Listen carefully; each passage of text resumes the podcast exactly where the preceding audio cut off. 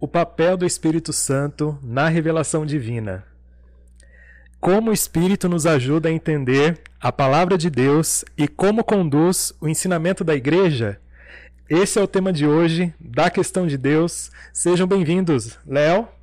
Obrigado, gente. Muito obrigado e por Everson. vocês estarem Olá, muito obrigado. Como é que vocês estão? Bem, graças a Deus. ansiosos só, pelo tema. Ansiosos pelo tema, né? A gente tá nossa, tem muitas ideias boas para a gente trazer para vocês, né? A gente está tendo um bom feedback também das pessoas que estão acompanhando, tanto né, é, remotamente, que escrevem nos comentários, assim também como os amigos que nós temos visto aí, né, na igreja, etc., que sempre também tem dado um bom retorno, um feedback interessante para a gente que está fazendo os temas, né? E a gente fica aberto, né, para vocês trazerem também questões que vocês querem que a Questão de Deus Podcast venha trazer aqui também durante os episódios. Lembrando que a gente grava uma vez por semana, né? E o tema de hoje a gente quer deixar aberto aí para várias questões, mas eu queria deixar para vocês falarem um pouco também. Eu acho que uma coisa importante, Tarcísio, lembrar É. assim, que qual é a sua questão de Deus, né? Deixa, o Tarcísio acabou de falar, deixa aí no comentário ah, qual é a mensagem, qual é. O que, que você quer ouvir? Qual é a seu- sua Exatamente, dúvida? nossa. Que o Everson vai responder. Brincadeiras, vou tentar. e legal que não é ensaiado, né? Assim, lógico, a gente sempre pensa nos temas, tal, ah, que tema que a gente pode abordar, tal. Mas chega aqui, né? Isso que é legal, né? A, Exato. a É coisa por se emoção. transforma, né? É por emoção, né? Por emoção. É, eu tenho uma pergunta mais para é, a gente inaugurar, para a gente estrear esse episódio, na verdade, né? Porque falar de Deus é sempre um tema inesgotável, enfim, a gente está vendo que cada vez que a gente aborda os temas é, vem né, novas propostas e questões, e uma questão aumenta mais 10, mais 20, mais 30, né? É. É mais ou menos assim, né? E eu queria fazer essa primeira pergunta já para o Everson aqui também, para a gente esquentar ah, os motores aqui nesse- nessa temática, né? E perguntar um pouco a respeito né, do Espírito Santo na revelação da palavra de Deus, né? Como que vem. Eu acho que é um overview é importante nesse começo, um resumo, né? Na verdade, é, só para a gente tentar entender um pouco o contexto antes da gente entrar no assunto principal. Por exemplo, porque o Espírito Santo vem trazendo essa, esse cuidado com a palavra de Deus, né? A gente sabe que é, desde do, do, do início mesmo, né? Essa preocupação em revelar Jesus Cristo, em revelar a salvação e também não só isso, né? Da, do Espírito Santo conosco hoje. né? Eu acho que é isso que a gente vai entrar nesse tema também um pouquinho mais para frente, né? Então eu queria perguntar para o Everson o que, que ele pode falar a respeito disso. Muito bem, Tarcísio. É, Quando se fala do Espírito Santo, já, já há um toque especial no meu coração, né? Eu, assim, acho que é um tema que eu tenho uma certa predileção, né? Porque é algo que eu tenho sempre buscado, a presença do Espírito Santo na minha vida e ah, o motivo da minha oração sempre é ser cheio do Espírito Santo, né? É, então, quem é o Espírito Santo? O Espírito Santo é Deus, né? O Espírito Santo é aquilo que a gente chama de terceira pessoa da Trindade. Deus se constitui como Deus em três pessoas: Pai, Filho e Espírito Santo. Deus Pai é Deus, Deus Filho é Deus, Deus Espírito Santo é Deus. Os três formam um único Deus, eterno por toda a eternidade, que existe em três pessoas. Então, o Espírito Santo tem um papel distinto do Pai, que tem um papel distinto do Filho na relação com a obra criada. Então, o que a gente entende é que o Espírito Santo de Deus, ele é a presença de Deus, é uma pessoa e é a presença de Deus habitando em nossas vidas hoje.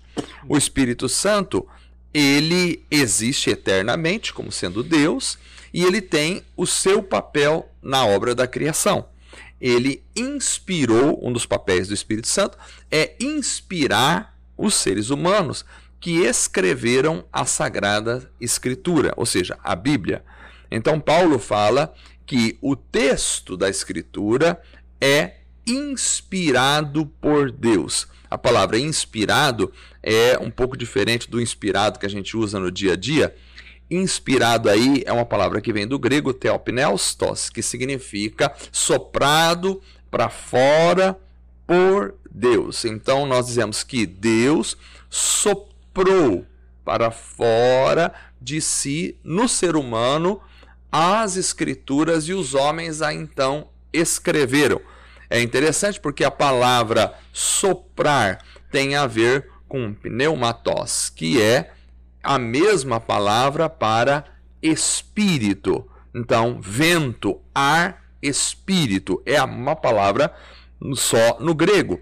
Então, o vento de Deus, o espírito de Deus foi soprado na consciência dos seres humanos para que eles escrevessem a Bíblia. Então nós vemos que a Bíblia ela é inspirada por Deus e por isso ela é isenta de erros, ela é isenta da ação humana que pudesse degenerá-la ou destruí-la ou então manchá-la. A Bíblia é perfeita, é a revelação pura da palavra de Deus para nós. Nós vemos que Deus se revela não somente através das escrituras, Deus se revela de algumas formas. Por exemplo, Deus se revela na obra criada.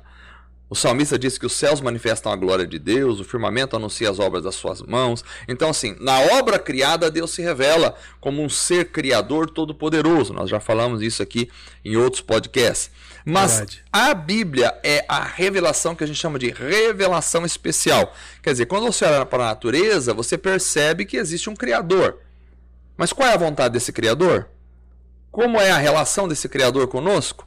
Qual é a nossa condição em relação a esse Criador? Então, isso tudo vai ser respondido na Bíblia, que é a palavra de Deus. Então, o Espírito de Deus, ele inspirou os autores para escrever a Bíblia.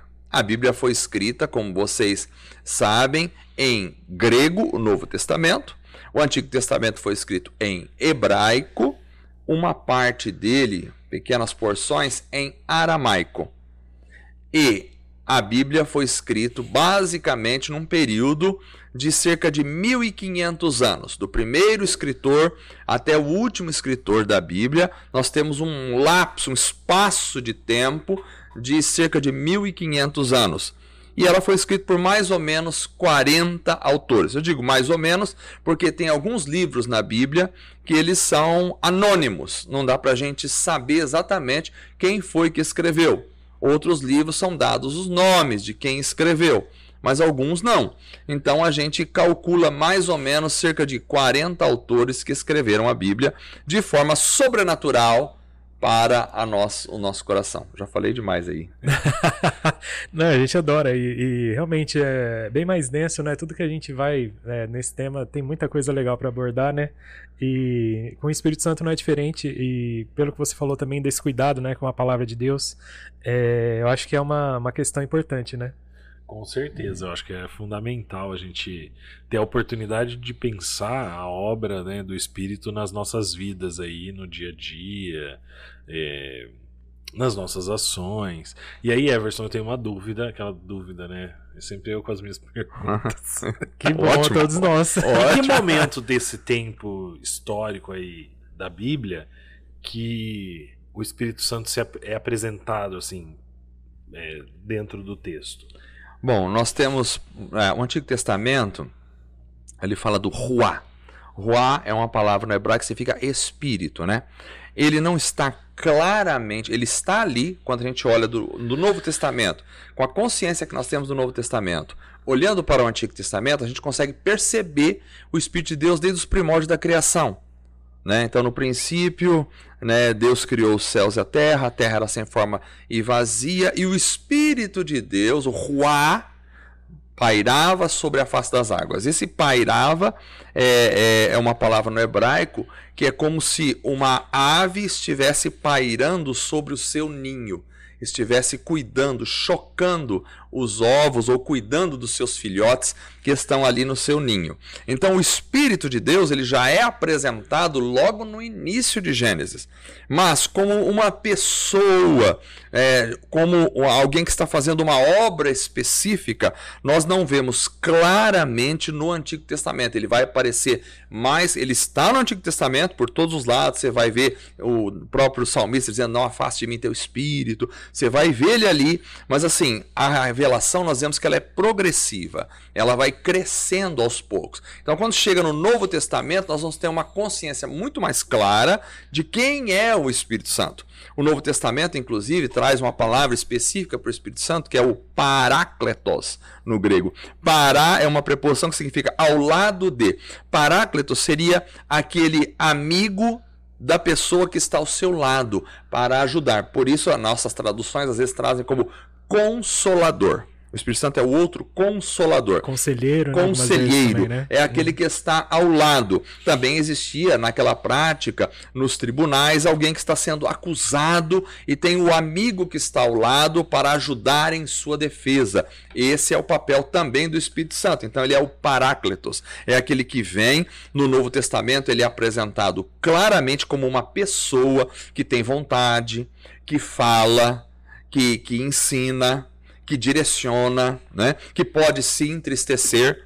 Né? Tem algumas religiões que dizem, ah, o Espírito Santo é uma força ativa, não é uma pessoa. Não é assim que a Bíblia apresenta o Espírito Santo. Ela apresenta o Espírito Santo como uma pessoa, porque o texto bíblico diz: não entristeçais o Espírito Santo de Deus, no qual fostes criados, né? no qual fostes selados para o dia da redenção. Então, assim, se o Espírito Santo pode ser entristecido, é porque ele é uma pessoa. Então o Espírito Santo é apresentado claramente no Novo Testamento como uma pessoa, e quando Jesus subiu ao céu, antes de subir ao céu, ele disse: Eu vou, mas eu vou enviar o outro consolador. Eu vou enviar o Espírito Santo para estar convosco. Então ele disse para os discípulos ficar em Jerusalém até que do alto sejais revestidos de poder. E eles ficaram. Jesus foi assunto aos céus. Eles ficaram dez dias no cenáculo reunidos até que de repente Atos Apóstolos capítulo 2 ouviu-se um vento como um som impetuoso que encheu toda a casa e foi vista como línguas repartidas de fogo que desceu sobre cada um deles e eles começaram a falar em línguas estranhas. Então ali aquilo marca a chegada do Espírito Santo na igreja. Então, a igreja é como. E agora estou ficando empolgado, agora vai, agora sai, agora, agora, agora vai. é maravilhoso. A igreja é comparada a um corpo. Nós, é. nós seres humanos, somos um corpo, né? E, e, a gente é um corpo que possui também uma alma e que possui um espírito. Então, quando Deus fez o homem, fez do pó da terra e soprou no nariz do homem a, o fôlego da vida e o homem se tornou alma vivente. Até então, o homem estava morto, era um ser imóvel feito de pó, pó da terra, do barro, e ali ele estava, até o momento em que Deus sopra sobre ele. E quando Deus sopra sobre ele, vem a vida. Então, o sopro divino, quer dizer, Deus puxou de dentro das suas próprias entranhas a nossa vida. Nós, nós somos vivos a partir da entranha da divindade. Então, a, da mesma forma, Paulo vai trabalhar a questão da igreja como um corpo. A igreja de Cristo é um corpo, Cristo é a cabeça, agora todo o corpo precisa do Espírito. Então, quando o Espírito Santo desceu e entrou na igreja, a partir daí o corpo começa a se movimentar, a igreja adquire vida, e até hoje o Espírito Santo já está há mais de dois mil anos na terra com a igreja. Que maravilha, hein? Muito legal, né? Bacana. Olha, é, você foi falando e, nossa, mil ideias na cabeça também. Deixa eu pensar em alguma para trazer. Mas pelo que você falou, né? Tem uma passagem aqui também que eu separei que vai ao encontro do que você falou também, que fala assim, né? Mas quando o Espírito da verdade vier, ele os guiará a toda a verdade. Não falará por si mesmo, falará apenas o que ouvir e lhes anunciará o que está por vir, em João 16, 13. Então eu pergunto para você, Eros, o que, que, que, você acha que ele anunciará o que ainda está por vir? Ah, muito legal. Então, uh, existem... Sinuca, né?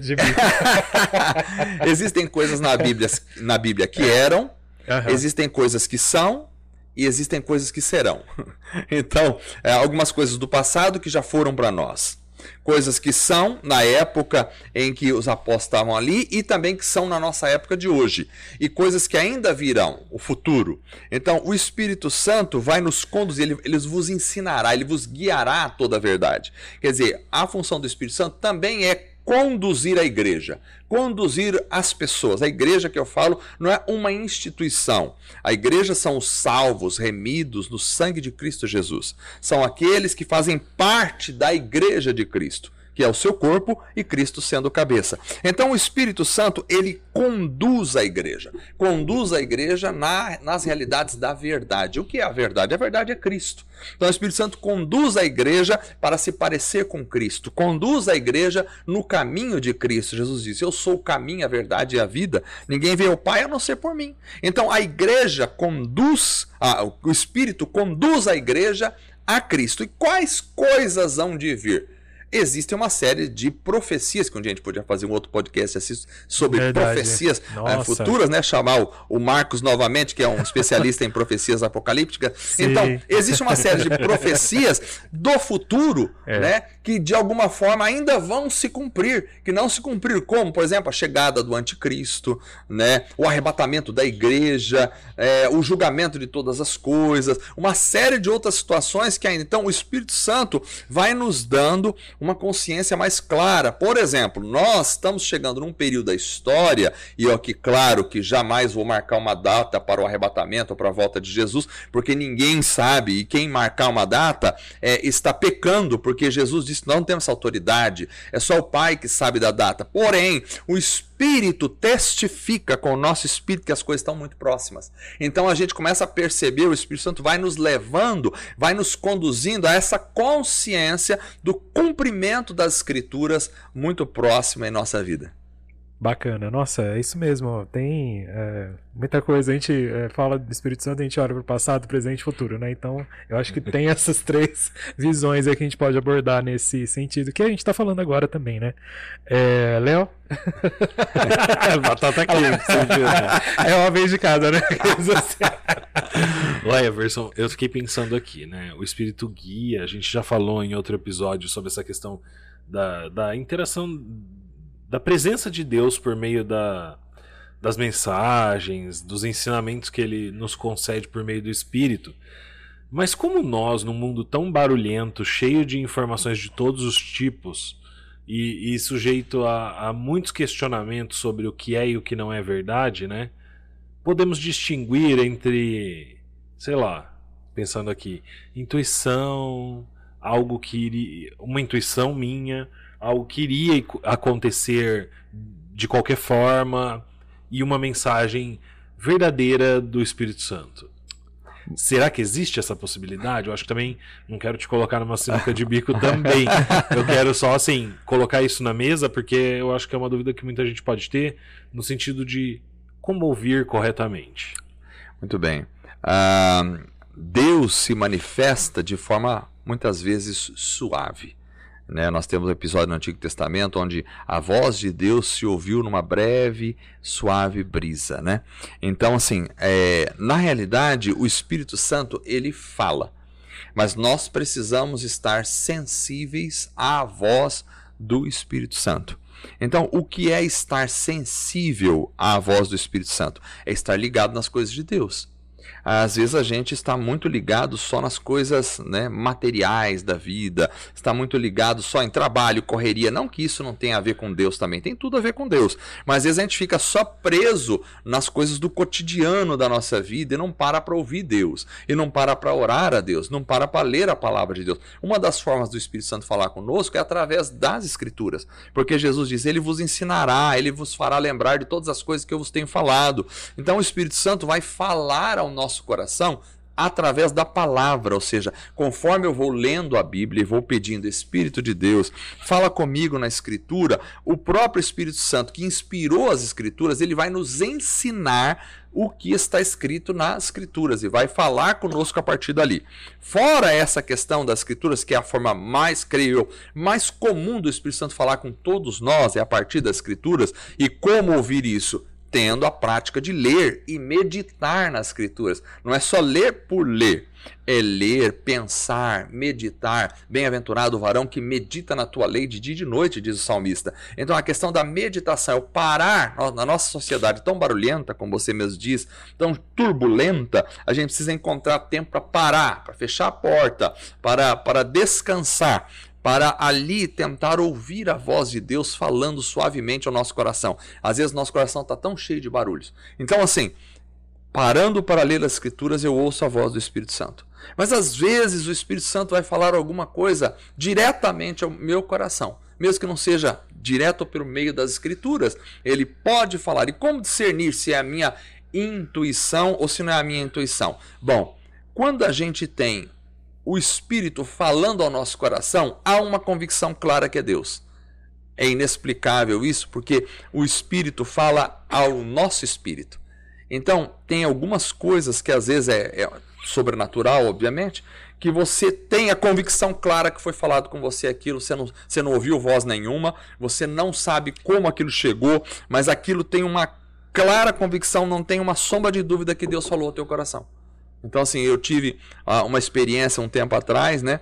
Que eu estava é, umas, umas situações cheias de problemas e tal, e orando ao Senhor, e, e, não via a resposta e tal. E quando eu levantei da oração, quando eu entrei assim na sala, veio a palavra no meu coração como se fosse um raio.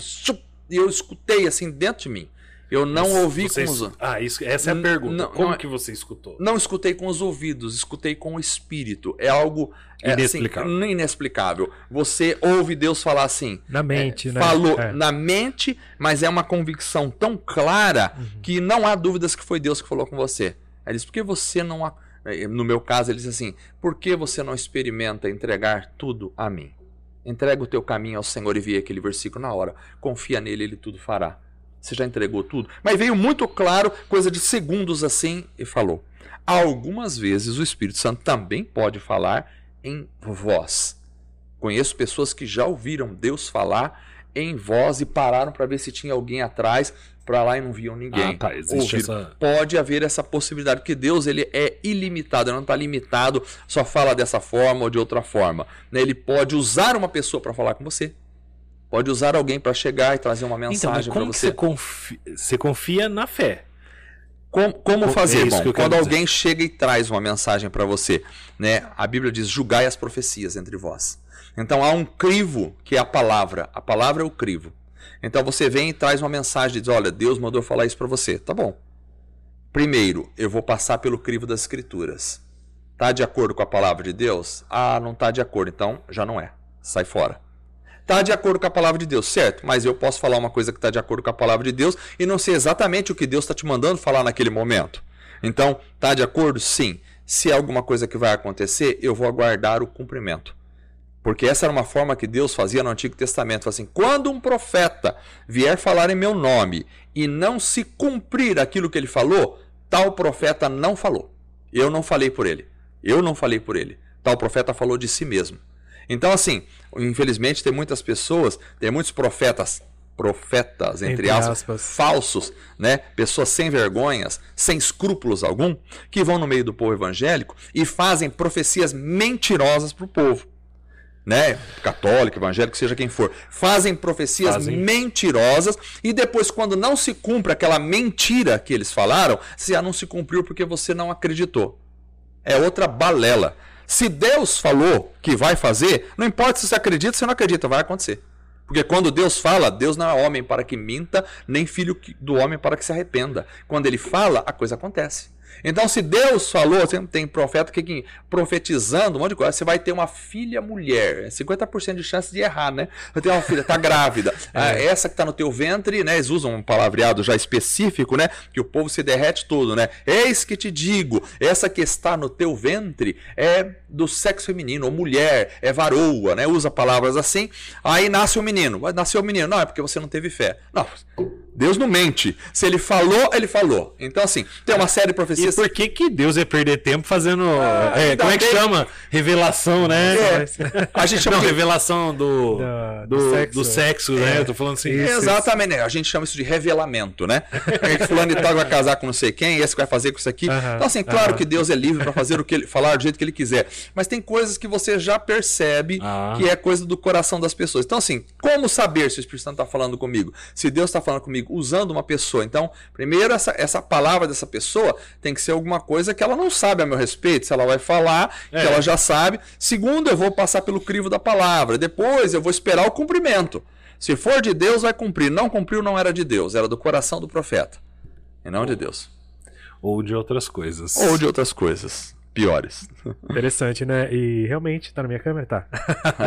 é muito interessante, né? E é uma coisa muito dinâmica também que, o Espírito realmente está na igreja, está ensinando, como você colocou, está ali no dia a dia também, né? Isso é muito bacana, né? Porque é algo que, como você falou, tá ao lado da pessoa durante a caminhada da fé, né? Porque a gente vive nesse mundo físico e, e, e, tem muitas interferências, né? E a gente precisa realmente ter Deus ali do lado para realmente saber a vontade dele e a vontade dele também está presente na Bíblia. Enfim, tem várias coisas que vão ajudando também na caminhada, né? É, tem um ponto que você falou também, eu acho que até esses dias eu lembrei agora que vai ao encontro também do que a gente estava falando aqui. É, tem uma palavra que fala assim, né? Não se embriaguem com vinho, que leva à libertinagem, mas deixem-se encher pelo Espírito, né? Em Efésios 5,18, né? É, e o que, que, seria esse vinho? Que tem alguma marca? é vinho vermelho, branco, é, frisante. É, frisante. Na realidade, ali eu entendo assim, o texto pode ser aplicado, obviamente, ao, ao vinho com álcool, né, onde as pessoas se embriagam e, e, a Bíblia é contra a embriaguez e diz uhum. que os bêbados não herdarão o reino dos céus. Então, assim, a Bíblia é absolutamente contra a embriaguez. Mas eu acho que ali há um que a gente chama nas, na, na hermenêutica. É, só um de... minutinho, só para. Porque eu falei um pouco com ironia, mas foi pelo sentido do que eu não expliquei também, né? Que a gente viu agora o carnaval também e outras coisas que, né, não só a questão do vinho, da bebida em si, né? Exato. Mas enfim, vou passar para você. então, assim, é aquilo que a gente chama na hermenêutica, que é a ciência de interpretação bíblica, de sensus plenor, né? Plenor, né? Quer dizer, há um sentido mais profundo naquilo. Uhum. Então, há, um, há, há, uma primeira observação, que seria realmente a embriaguez, né? Que leva à, à dissolução, ao pecado, né?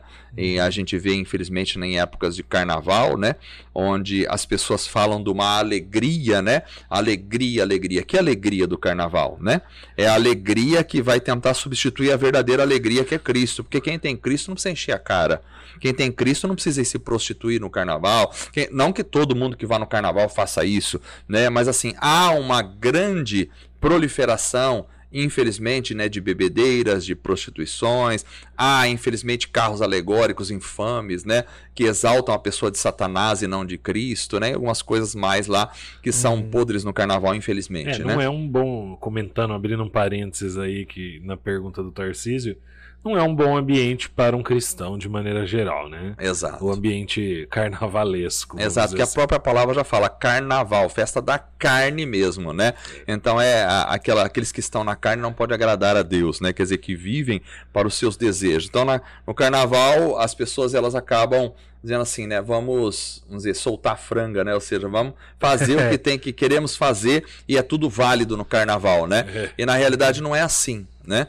É, infelizmente o carnaval tem que acabar nas cinzas mesmo, né, para as pessoas, né, porque só sobra cinzas depois. Porém, né, uma coisa importante na vida da pessoa é que o Espírito de Deus, ele é que traz a verdadeira alegria, porque a Bíblia diz que o fruto ou o resultado do Gálatas 5:22, o resultado do Espírito Santo na vida de uma pessoa é amor, alegria, paz, benignidade, bondade, fidelidade, mansidão. Quer dizer, se a pessoa não tem o Espírito Santo, ela não tem a verdadeira alegria. Ela preenche as coisas da vida dela com outro, porque tem vários tipos de alegria. Tem as alegrias momentâneas, a alegria de você ganhar um dinheiro, a alegria de você conseguir é, vencer um obstáculo, a alegria de você é, comer uma boa comida, tem as alegrias momentâneas que não preenche o coração do ser humano como um todo, e tem a alegria de Deus que preenche o seu coração, que mesmo não comendo uma boa comida, mesmo você não atingindo metas, você é feliz. Então essa verdadeira felicidade só é dada pelo Espírito Santo. Então quando ele diz lá, não vos embriagueis com vinho, então num sensus pleno, quer dizer, numa, numa observação mais profunda, o que seria esse vinho? Esse vinho é aquilo que entorpece a mente.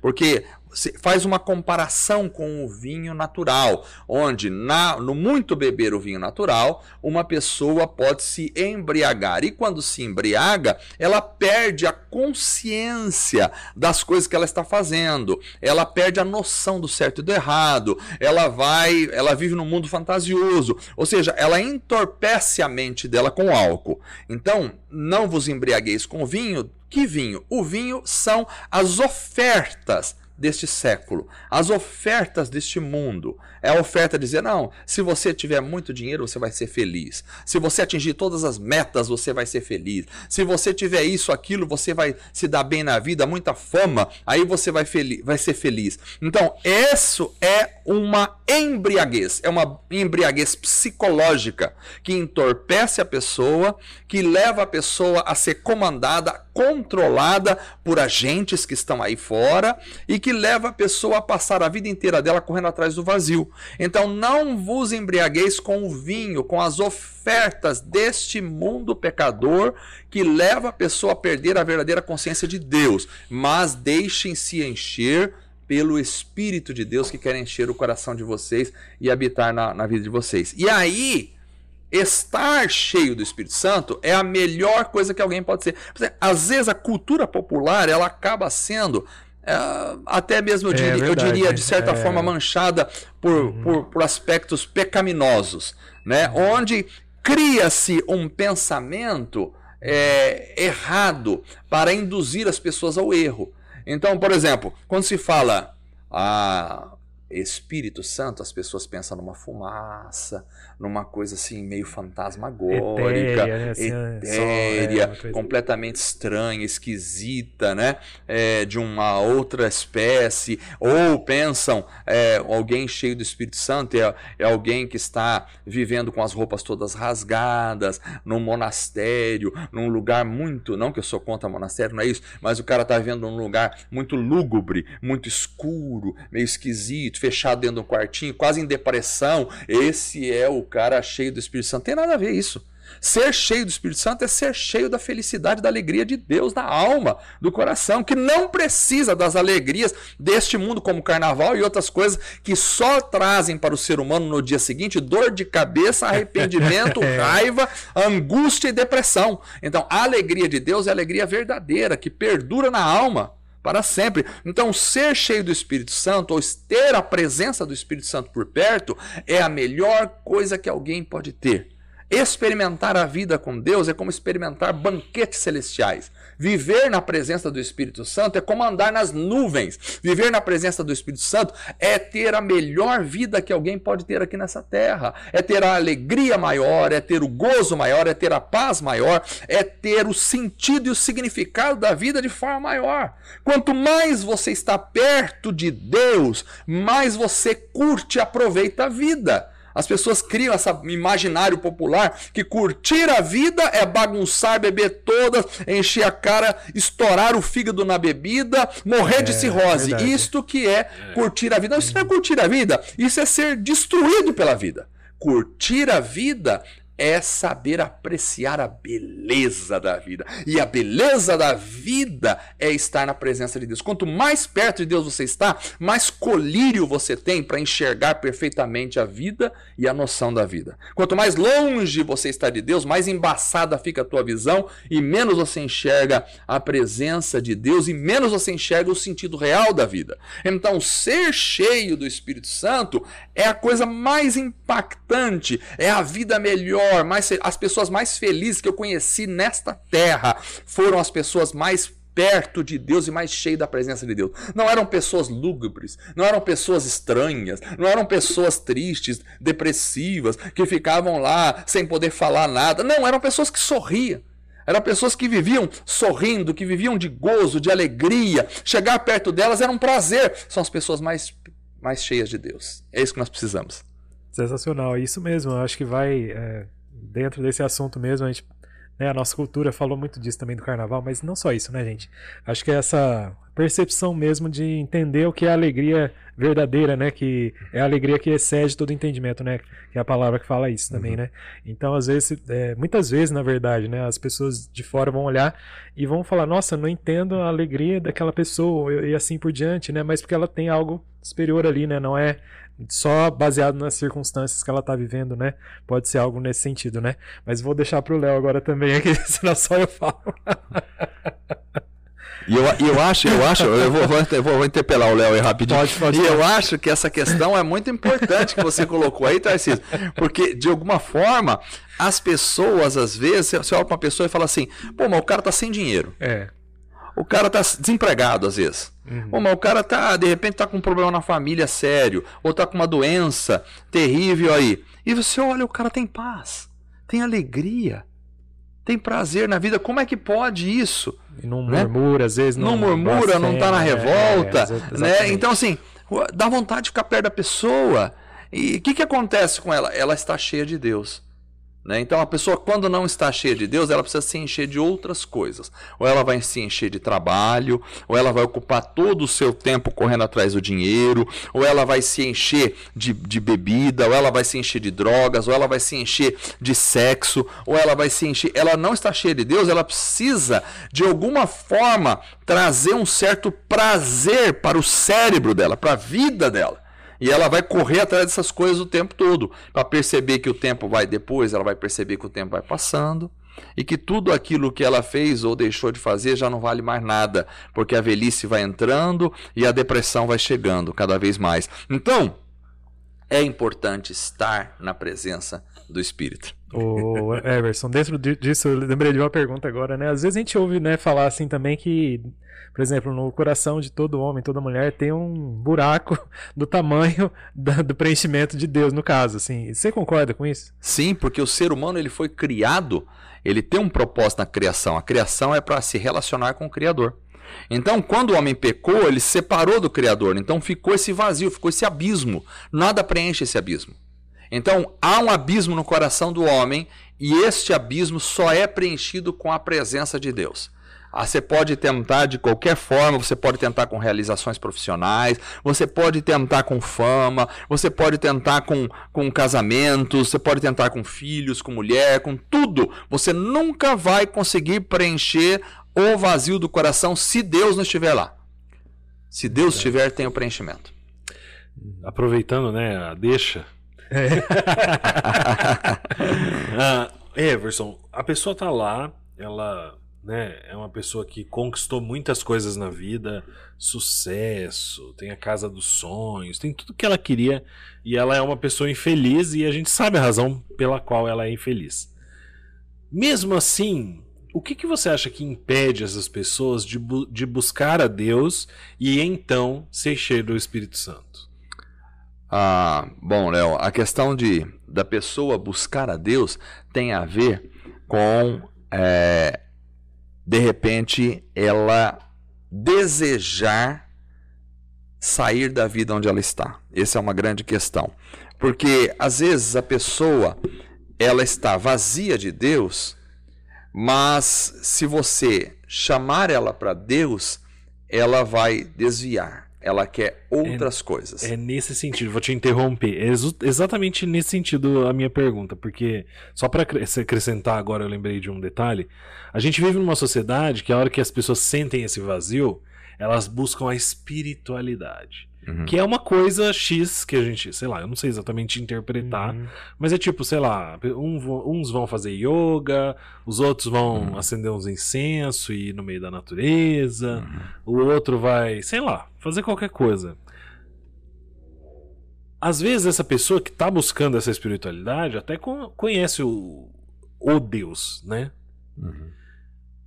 Mas por que, que você acha que ela dá meia volta ali. Porque a religião, a religião, a espiritualidade ou a religião é um outro caminho para preencher o vazio da ausência de Deus na vida. Então, alguns vão para as drogas, para a bebida, outros vão para a religião. A religião também não preenche. Ah, o porque às vezes as pessoas querem uma religião, elas não querem relacionamento. Religião é diferente. Religião, eu cumpro um os, protocolo. o protocolo das, da religião. O que eu tenho que fazer? Ah, você vem uma vez por semana aqui, você faz isso, isso, aquilo, você faz aquele outro e tá tudo certo. Então, eu cumpri, fiz o cumprimento X, então é isso? Ah, então é isso. Então, é isso que eu quero. Mas não é algo que invada a vida dela como um todo. Não é algo que modifique o modo de pensar que modifique a caminhada, que modifique o trabalho, que modifique a relação com a esposa, que modifique a relação com os filhos, que modifique a relação com o dinheiro, consigo mesmo, não é algo que mude a perspectiva da pessoa. Então ela quer um acréscimo. As pessoas às vezes elas querem acréscimo. Olha, eu, eu, eu tenho meu time de futebol, eu tenho meu trabalho, eu tenho a minha família, eu tenho meu lazer E Opa, eu preciso também da religião, senão vai ficar faltando uma peça nesse ca- quebra-cabeça. Aí eu coloco a religião como um de- mais um departamento da minha vida. E, e não é assim. Ah, então a pessoa, ela, ela acaba é, tentando preencher a vida também com a religião. É onde é, ela não encontra Deus, porque Deus não está na religião propriamente dita. Religião que eu digo é uma, um, um, um, um apanhado de regras, é um apanhado de protocolos. Deus não está nisso. Deus está no relacionamento. Agora, por quê? Inclusive, ele criticou isso, né? Exato, Uhum, criticou isso. Então, por que, que a pessoa não encontra Deus? Você vê, os religiosos da época de Jesus não encontravam Jesus. Né? E foram Verdade. alvos da crítica de Jesus. Por que, que a pessoa não encontra Deus? Porque encontrar Deus significa olhar também para si mesmo e reconhecer os seus próprios pecados, reconhecer os seus próprios erros. Quando você chega até Deus, Deus bota um espelho na tua frente para você olhar quem você realmente é. E às vezes o que as pessoas menos querem é olhar para si mesma, é olhar pelos seus, pros seus pecados e dizer: Olha, eu reconheço que sou um pecador, eu preciso me arrepender, eu preciso mudar de vida, eu quero mudar de vida, eu estou vivendo em pecado. Então, a Bíblia chama de arrependimento, ou seja, mudança de mente. Arrependimento é a palavra no grego metanoia, que significa mudança de mente, mudança de forma de pensar. Então as pessoas não, o que elas querem? Elas querem acrescentar a Deus. Elas não querem mudar a forma de pensar em geral. Elas querem acrescentar a Deus a vida dela. Então ela quer viver uma vida correndo atrás das coisas que lhe dá prazer, correndo atrás do dinheiro, correndo atrás da bebida, correndo atrás dessas coisas e Mas. acrescenta a Deus nessa história para sacramentalizar a busca dela. Ela quer sacramentalizar a via dela, a busca dela. Então ela está enganando o outro, ela está tentando competir, destruir o outro. Ela tenta sacramentalizar tudo aquilo para dizer: não, Deus está comigo. Entendeu? Então é, é, é o cara que rouba o dinheiro e faz uma oração na, na, agradecendo a Deus porque deu certo o roubo. Quer dizer, ele quer sacramentalizar o erro dele. Deus não é assim.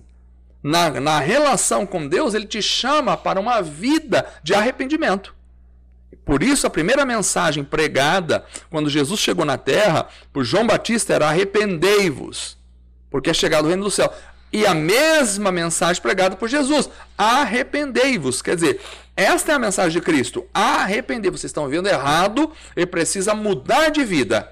Ele precisa ser transformado, ele precisa voltar atrás das coisas erradas que estava fazendo para adquirir um novo pensamento, um novo caminho.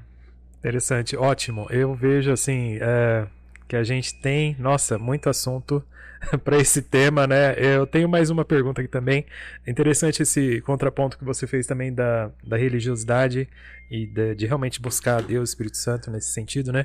É, tem algumas passagens também que falam um pouco a respeito, né? Não sei o que você pensa a respeito disso, Everson. Por exemplo, será que a pessoa que tinha o Espírito Santo, será que ela pode perder isso conforme ela vai vivendo ou deixando de buscar a Deus nesse sentido? O que, que você pensa a respeito disso? Então, a, essa é claro que é uma briga teológica, né? Se pode perder, não pode perder, né? Ah, no meu conceito, então, você tem lá, não entristeçais o Espírito Santo no qual fosse selado para o dia da redenção. Então, uma pessoa pode entristecer o Espírito Santo. O texto diz, não extinguais o Espírito. Uma pessoa pode apagar o Espírito Santo na vida dela. Né? É, Jesus fala a respeito, uma pergunta que as pessoas muito fazem a respeito da blasfêmia contra o Espírito Santo, que é o pecado sem perdão. O que seria a blasfêmia contra o Espírito Santo, né? Então, assim, dentro do contexto que Jesus está falando ali, é quando os líderes religiosos estão acusando Jesus de estar fazendo a, a expulsão de demônios pelo próprio Beuzebu, que seria o príncipe dos demônios na consciência deles, né? Então Jesus fala dessa blasfêmia. O que, que seria blasfêmia contra o Espírito Santo? A meu ver, a blasfêmia contra o Espírito Santo é rejeitar a obra do Espírito Santo, porque o Espírito Santo vem para convencer o mundo do pecado, da justiça e do juízo. Então o Espírito Santo quer convencer você de que você é um pecador, que haverá um juízo sobre o mundo, mas há a justiça de Deus para a tua vida em Cristo Jesus. Então, quando a pessoa rejeita esse convencimento, ah, eu não mato, não bebo, não roubo, não fumo, eu não sou pecador. Então a pessoa acha que pecado é só matar, beber, roubar e fumar, né?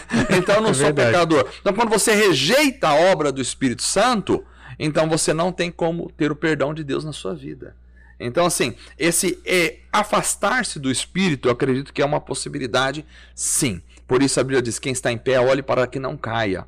Textos bíblicos como aquele que diz assim: nós não somos daqueles como aquele que o cão que volta ao vômito ou a porca que volta ao lamaçal. Então assim, me parece muito claro na Bíblia que há a possibilidade de pessoas que uma vez é, estiveram no contato com o Espírito acabar é, se, retornando ao mesmo estado de vida e até pior do que era no princípio. Mas aí dá um outro podcast para discutir isso aí com muita, muita cautela. Não, bacana, exatamente.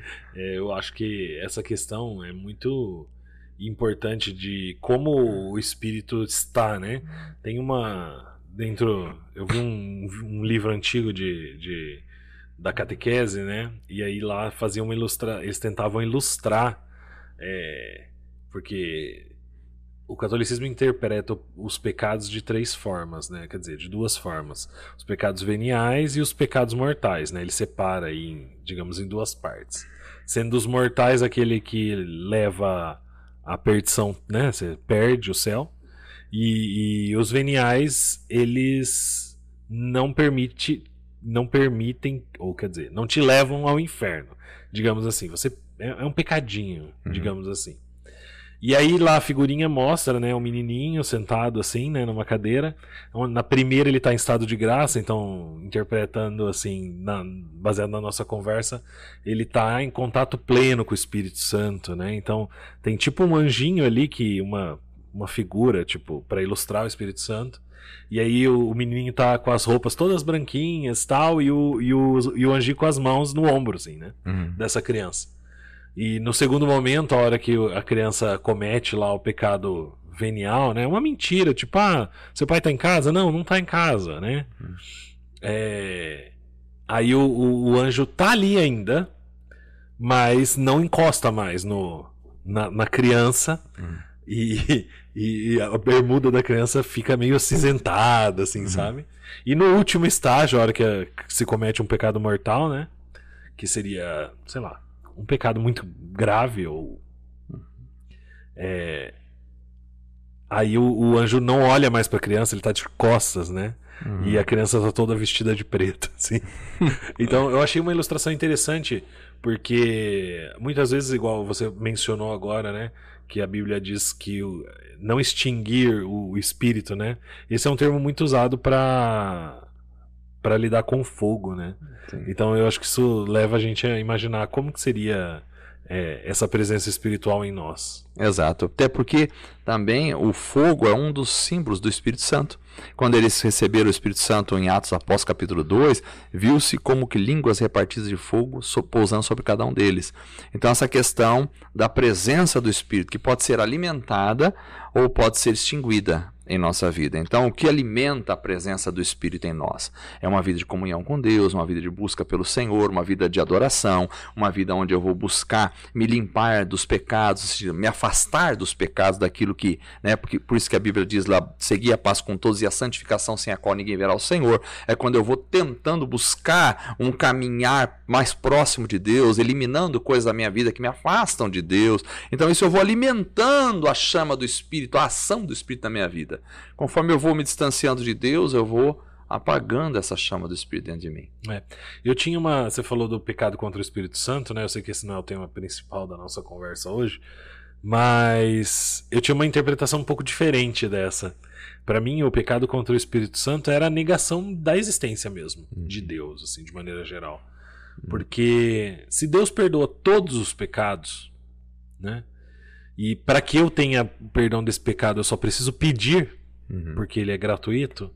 Uhum. A única, na minha lógica, né, inocente, é, a única forma dele não perdoar um pecado é eu não pedindo. E, e, e talvez esse, o pecado de não crer, fosse o pecado, o único pecado sem perdão, porque aquele que não crê não vai pedir, porque ele não acredita. Então seria, tipo, na verdade, um, Paradoxo. Um paradoxo. É, e acaba estando ligado, né? Porque se a obra do Espírito é convencer o homem do pecado, da justiça e do juízo, quer dizer, quando eu não creio naquilo que o Espírito está falando ao meu coração, eu estou fechando as portas para o arrependimento. Né? E acabo, então, é, se eu morrer dessa forma, né? Distante de Deus. É. Exatamente. Legal, eu gostei. não disso, não, não especificamente depois. né, que fique bem claro. o Tarcísio. ah, não. Interessante, né? Eu acho que do, do, episódio em si, né, gente? Eu acho que a gente aprende tanto aqui, né? e se diverte também. E se diverte também, por que não, né? Eu acho que aprender acho que pode ser divertido também, né? que bacana, nossa. Dá um comercial de faculdade, dá um comercial, né? já, já. Aprender é divertido também. É. de escola também, né? É, de escola também, né? Enfim, né? Que bacana, hein, gente? Eu acho que a gente. Eu tô satisfeito. Você quer fazer mais nossa, alguma pergunta? Sensacional, não. Tô... Eu acho. Você quer fazer o um encerramento, Everson? Muito bem. Então, a, o Espírito Santo é uma pessoa e quer se relacionar comigo e com você. Então, a nossa busca deve ser por estar perto do Espírito Santo.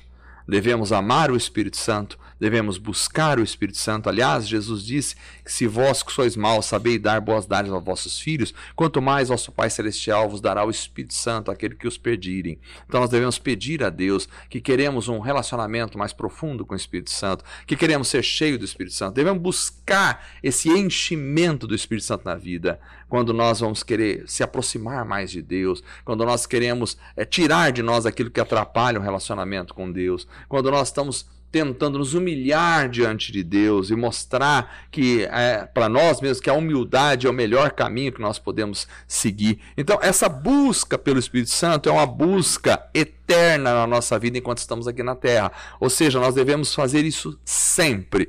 Nunca, eu acredito que nunca nós chegamos num ponto dizendo, olha, eu não preciso mais me encher do Espírito, já estou no top do top. Sempre há um espaço a mais para o Espírito Santo ocupar na minha vida. Sempre há um espaço a mais para o relacionamento com o Espírito Santo sempre há uma intimidade maior que eu possa desfrutar da presença do Espírito Santo. Sempre há um oceano mais profundo para eu mergulhar na presença do Espírito Santo e, e deslumbrar-me com as grandezas e as maravilhas dessa profundidade, desse relacionamento maravilhoso que transforma todo o meu ser.